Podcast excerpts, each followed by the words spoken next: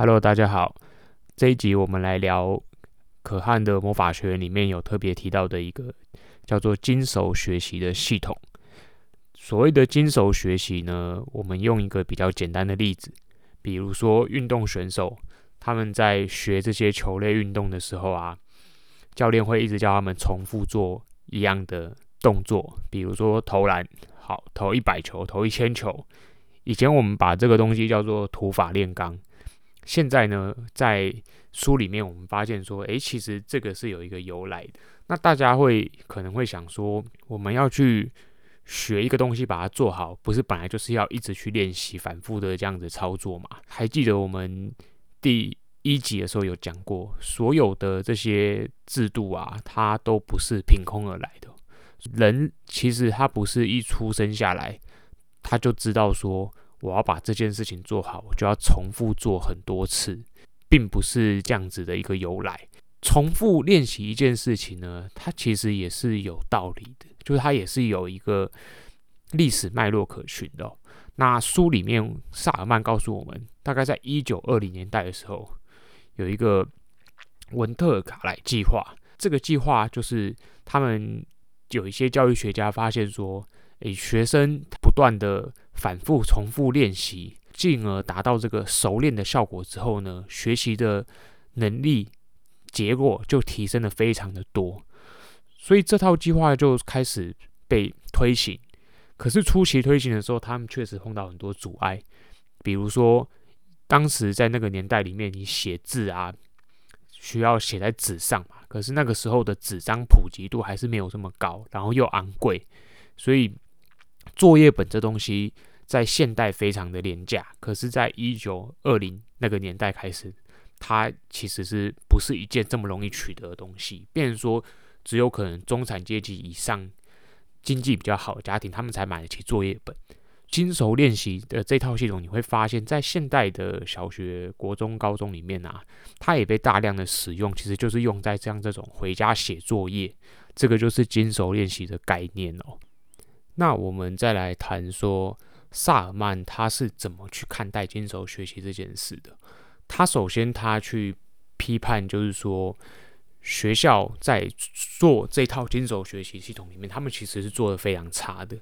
因为老师他其实没有办法去督促每一个学生，他们在这套学习系统里面是不是已经做到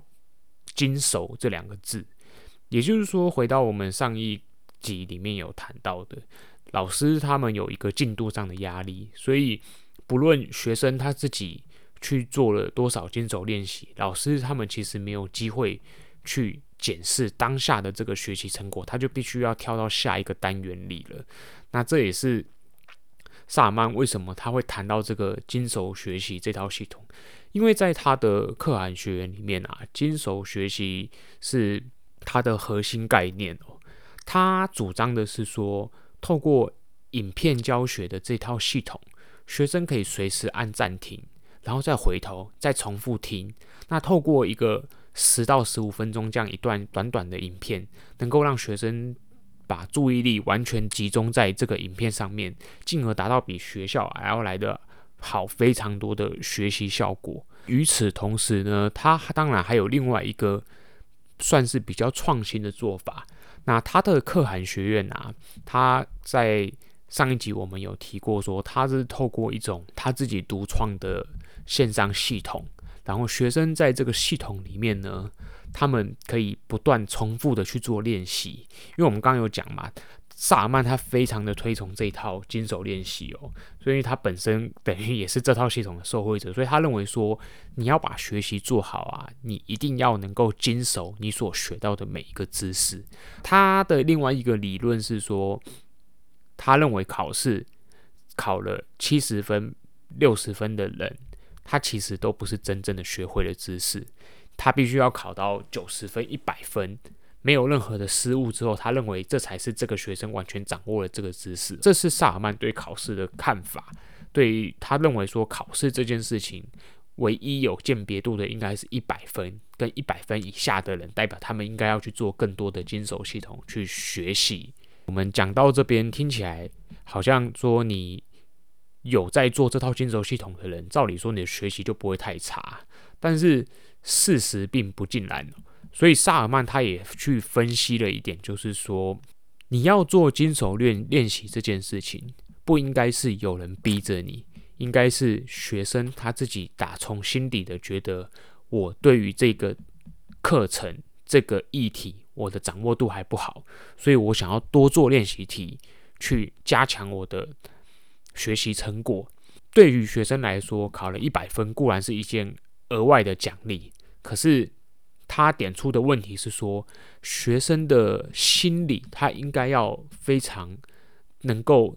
自我自主的去学习，去做这样的精熟练习。在他的线上系统里面呢，透过了一些不同的玩法去让学生去练习。然后呢，他还有一个很有趣的主张是。他认为说，传统作业里面啊，与其你一直让学生去练习一样的东西，为什么不是让学生练习更复杂、更困难的题目呢？他的这个理论是从数学这边延伸出来的，因为就有点像你写一加一，永远你都知道是二，那为什么不考你一加二、一加三、一加四、一加五呢？为什么不考你十五加二十？考不考你五十乘以一百？为什么不是用更难、更复杂的题目去给学生更多的挑战，让学生他们自己在这个精轴练习的过程里面去达到这样子的一个效果？后来学校也有做一种调查，就发现说，诶，这个理论好像是真的是有点意思的哦。怎么说有点意思呢？就是学校去调查，呃，小学生的对于作业本的感想，学习成果比较好的学生。他们提出来的就是说，他们希望学校给的功课应该要更难。哎呦，这个很有意思。他不是希望你给的更多，他认为给的多对他们一点意义都没有。你应该要给的更复杂、更困难，这样他们才能挑战。所以，我们这边也可以看到一点，就是说，学生他们其实是会挑战自我的。对于在学习上面有得到成果跟成就的学生，他们。反而不像我们所想的一样，就是好像我们一定要逼着他们写作业。这对他们来说，写不写作业他自己可以决定，甚至他们希望挑战更复杂、更困难的作业。这个也是萨尔曼他在他的线上的这个魔法学院的这个系统里面，他非常强调的这个精熟学习这套理念。那我觉得回到台湾自己这个教育的很有趣的现况，就是我们的作业基本上只会多不会少。就如果你作业给的少，家长搞不好还会去骂老师说：“哎，你怎么作业给这么少啊？他们在家里太闲了。”可是我们从来不会去探讨，呃，精熟学习这个系统用在学生身上的成效是怎么样子哦。像我自己亲戚的小孩就看到说：“哎，他们非常讨厌写生字本哦。”那其实写生字本也是一种精熟练习嘛。可是大部分的小孩都不爱写，我认为那是因为。学校在强迫他们做这件事情，而不是有人去告诉他们，你为什么想要把，为什么需要把字写得比较好看这件事情。因为我自己小时候我也碰到一样的状况嘛，我从来都不愿意把字写好，因为我不懂写好到底差别在哪里。我觉得只要写的看得懂就好了。那事实证明，长大后，诶，我的字真的蛮丑的，可是看得懂就好，所以必要的时候我会好好写。可是呢，回到我们精熟练习的系统里面，其实你会发现，假设你在国小阶段，你就把写字这件事情练好的话，你在写字的精细度上面，它是会成为一个固定的习惯的。也就是说，字写得好看的人，他在未来的往日人生里面，其实他怎么样写，他的字都不会太难看，因为他的手已经熟练了写字的技巧。这也是为什么在这本书里面特别拉了非常长大的、非常嗯很长很长的篇幅哦，去谈这个精熟学习这套系统，因为它确实对现代教育有非常非常深远的影响。但是，我想萨尔曼想要表达的出发点是，你不应该是透过人去逼人做精熟学习，而应该是人自己自发性的去精熟学习，就有点像运动员如果。教练不在，他就不会去练习嘛，基本上不会嘛。当然他喜欢这个运动，所以他自己还是会去练球，所以他会去重复做教练教他的东西，这也是一种自主的练习啊。我们在很多很多成人学习的领域都会看到这种，呃，大人的自主学习，可是我们却很少去探讨怎么样帮助孩子们去培养这种自主学习的概念。那这个就是可汗魔法学院里面另外一个他非常非常强调的一个理念。那也他也花了很多的系统跟想法去成就这个金手学习。好，第四集讲完之后，终于我们把这本呃可汗的魔法奇迹这本书哦，就把它结束掉了。那接下来我应该会来聊聊有还有两本很有趣的书，就是一本是。孩子为什么失败？那另外一本是 PET 父母效能训练。那这两本书都是我觉得对教育启发非常非常有帮助的书。那大家有兴趣也可以查一查这两本书。那我们这一集就到这边见啦，大家拜拜。